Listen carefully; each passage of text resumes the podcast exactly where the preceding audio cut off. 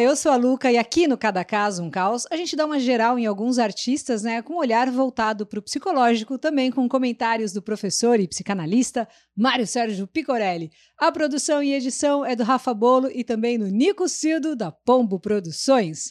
Hoje, no Cada Caso um Caos, a gente vai falar sobre o ator e nas horas vagas também pintor e saxofonista, o Jim Carrey. Já aproveito aí a deixa, né, para dizer que se você também quer tocar um instrumento, pode ser sax ou qualquer outro, tem a musicdot.com.br, né? A Musicdot ensina qualquer pessoa a tocar qualquer instrumento. Eles têm um método, né, de ensino à distância que é sensacional. Os cursos são tanto para quem está iniciando como para quem também já toca alguma coisa.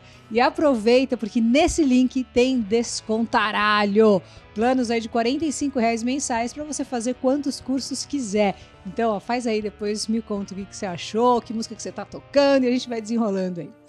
O Jim Carrey nasceu no dia 17 de janeiro de 62 em Ontário, no Canadá. Né? A mãe, a Kathleen, era uma dona de casa que foi diagnosticada com depressão e na época né, diziam que ela tinha uma doença mental grave. O pai, o Percy Carey, era músico jazzista, assim, sonhava em ser humorista, mas virou contador. Inclusive, esse lance do Jim tocar sax foi por causa do pai, que era dos bons. O Jim tem três irmãos mais velhos, né? O John, a Patricia e também a Rita. A infância dele foi bem pobre. Eles chegaram, pra você ter uma ideia, a morar em acampamentos, né? E por um tempo até dentro da própria van. É surreal, né? Imaginar que o Jim Carrey veio de uma família que já foi até sem teto, mas deu a volta. Quando ele tinha lá seus 6, 7 anos, já tinha que lidar com o problema do vício em analgésicos, né, que a mãe tinha. Ele se trancava no banheiro e ficava chorando, né, porque achava que ela ia morrer a qualquer momento. E foi por causa desses momentos, né, de solidão no banheiro que ele começou a treinar algumas caretas em frente ao espelho. Mesmo na fase da deprê hardcore mesmo ali da mãe,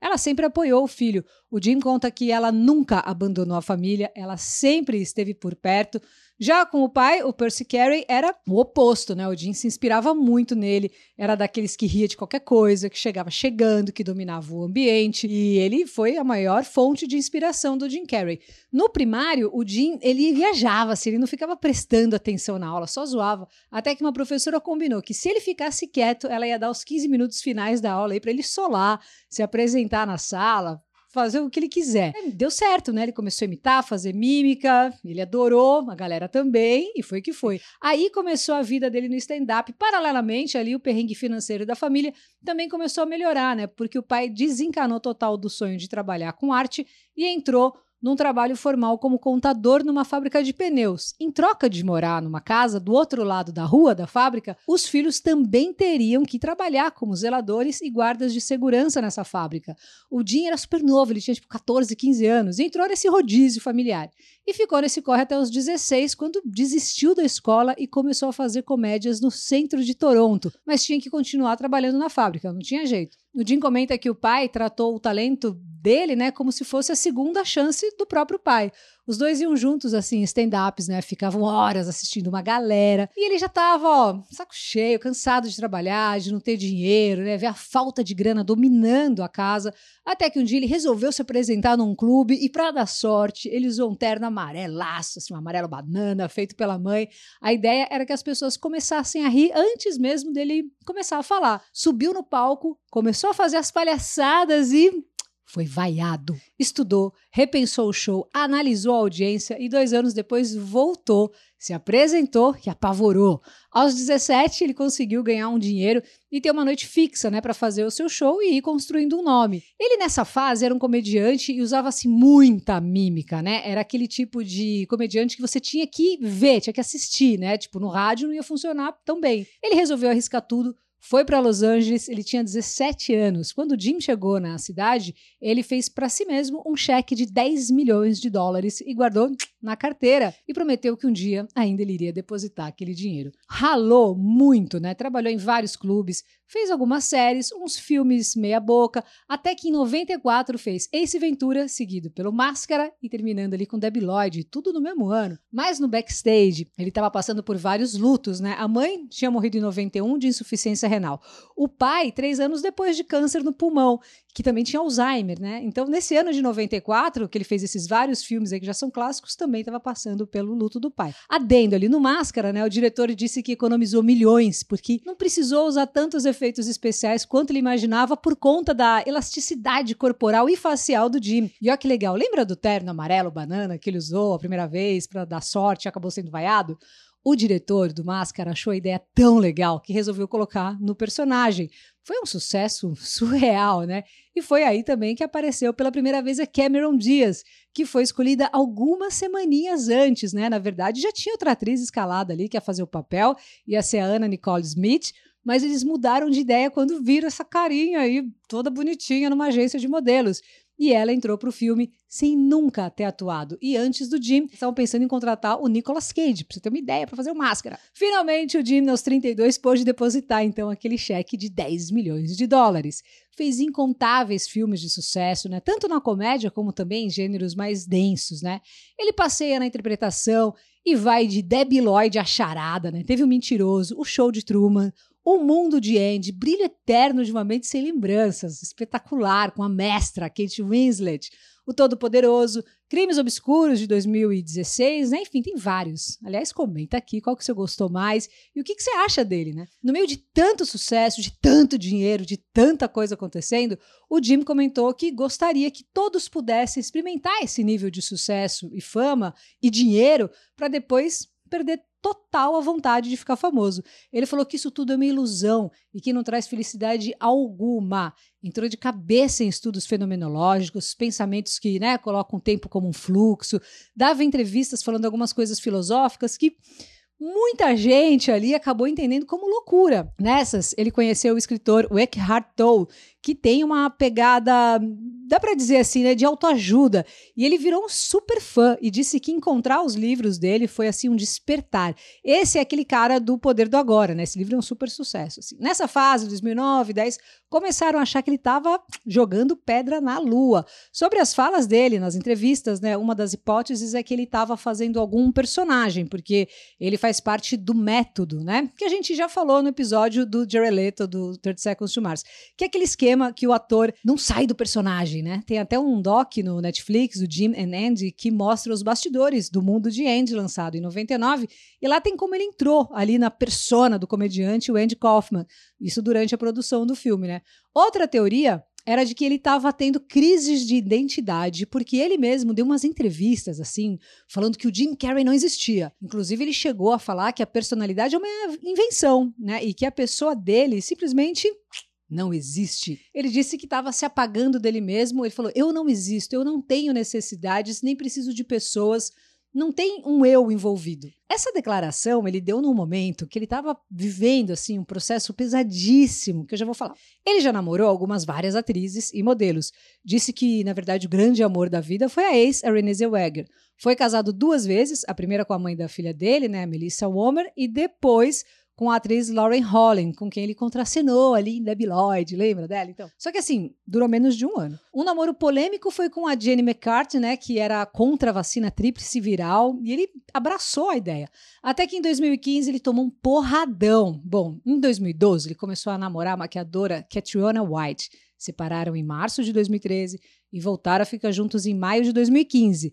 Ela sofria de depressão heavy, assim. O relacionamento não deu certo e eles terminaram. Uma semana depois, a porrada, ela se matou. O Jim Carrey ficou péssimo, mas enquanto ele ainda estava vivendo o luto, começou a cair um monte de coisas para cima dele. O marido dela, o Mark Burt, e não era ex-marido, não é marido, porque eles ainda estavam casados ali no papel. Ele entrou na justiça contra o Carrey, alegando que a sua mulher cometeu suicídio né, em 2015 por ficar perturbada psicologicamente, porque ela contraiu herpes 1, 2 e gonorreia e ele não falou nada. A mãe da Catriona também entrou nesse processo culpando Jim Carrey, dizendo que a filha morreu de overdose de remédios que eram tomados por ele, né, que ele usava.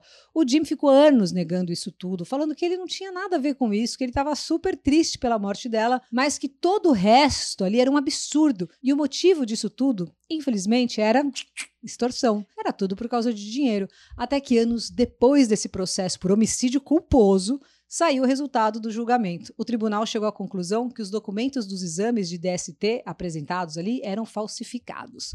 Ou seja, o Jim não tinha passado nenhuma doença para ela e as drogas encontradas no corpo não batiam com as descritas pela mãe. Passado esse perrengue todo, o Jim se voltou completamente para a pintura, né? Esse ponto de extrema alegria e de importância na vida do Jim Carrey. E não é quadrinho de homenzinho de pauzinho, não, de mão dada na frente de um carro ali, estilo corcel, com uma casinha, chaminé, um sol, aqueles desenhos terceira D. É quadro-quadro, pintura louca mesmo, assim, coloridona, bonitona e tal. Tem um mini doc de seis minutos que já passou aí dos 6 milhões de views falando sobre a importância disso tudo para ele. Eu vou deixar aqui na descrição que é legal. Atualmente ele tá no filme de 2020, o Sonic, né? E, vira e mexe ele faz alguma coisa. O Jim Carrey é super avô. Ele foi avô novo, com 47, né? Quando a filha Jenny tinha 22. O netinho é o Jackson, né? Nasceu em 2010. Ele adora escrever, já lançou livro, já ganhou muitos prêmios, é reconhecido no mundo todo. Uns acham que ele é muito louco, outros acham que ele acordou da Matrix. Mas fato é que o cara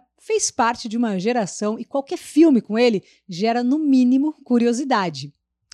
Bom, o Jim Carrey, como a gente viu, né, é um ator assim super talentoso, um humorista incrível. Então vamos perguntar aí para o nosso querido psicólogo, psicanalista, professor Mário Sérgio Picorelli, qual que é o mecanismo psicológico, né, que faz a gente se identificar tanto com o humor, né?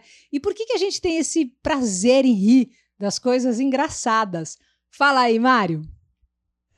Pessoal, um grande abraço. Grande humorista é o Jim Carrey. E você me pergunta, Luca, acho que por conta das piadas dele, qual é o mecanismo psicológico do humor e por que nos dá tanto prazer rir das piadas engraçadas? Tema interessante, Luca. Já em 1905, Freud se interessava pelo tema e publicou um livro denominado O Xiste e suas relações com o inconsciente. O xiste é uma piada. E como o próprio título do livro do Freud já diz, a piada tem uma relação com o material inconsciente, ou seja, com aquilo que está recalcado. A piada ou xiste libera esse material e serve como um veículo para essa liberação. Assim é que precisamos das piadas e de tudo que ela libera, principalmente do humor, para que, de forma disfarçada, possamos liberar através do riso o material inconsciente. Para a gente entender o valor do riso para nós humanos, é preciso ler um livro do Humberto Eco intitulado O Nome da Rosa.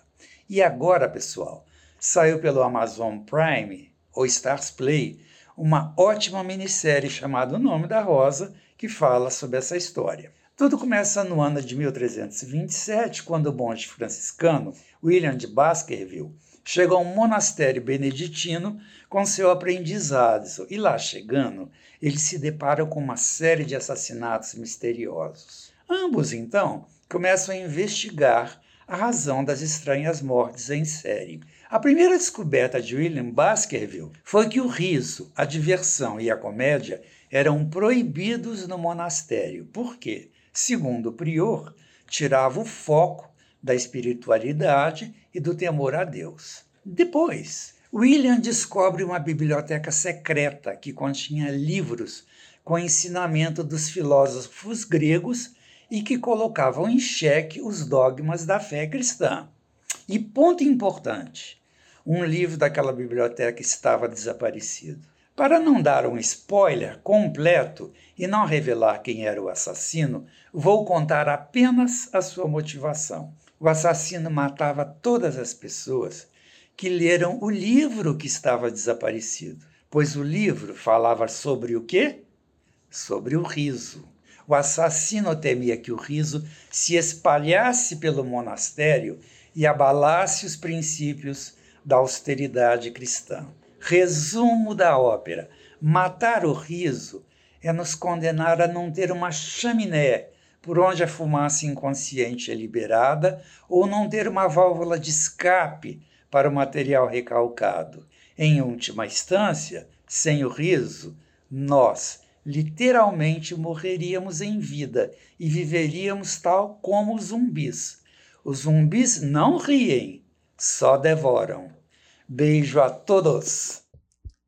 E aí, curtiu? Tomara que sim. Se você gostou, então curte compartilha, vamos passar esse vídeo para frente aí, para a gente ir somando a nossa comunidade aqui de pessoas que curtem música e também psicologia e os artistas em geral aí, né? Que tem alguns atores já. Se você gostou desse episódio, tem também com o Johnny Depp, tá bem legal esse aí. Dá uma caçada que você vai ver, do Ken Reeves também e vários outros caras da música então, vamos passar para frente e a gente se encontra na semana que vem com mais um vídeo inédito. O Mário Sérgio Picorelli está no Facebook, você pode trocar uma ideia com ele por lá também. E temos aqui nossos queridos Rafa e Nico no Instagram e me segue lá também, Luca89FM, beleza? Valeu, aquelão!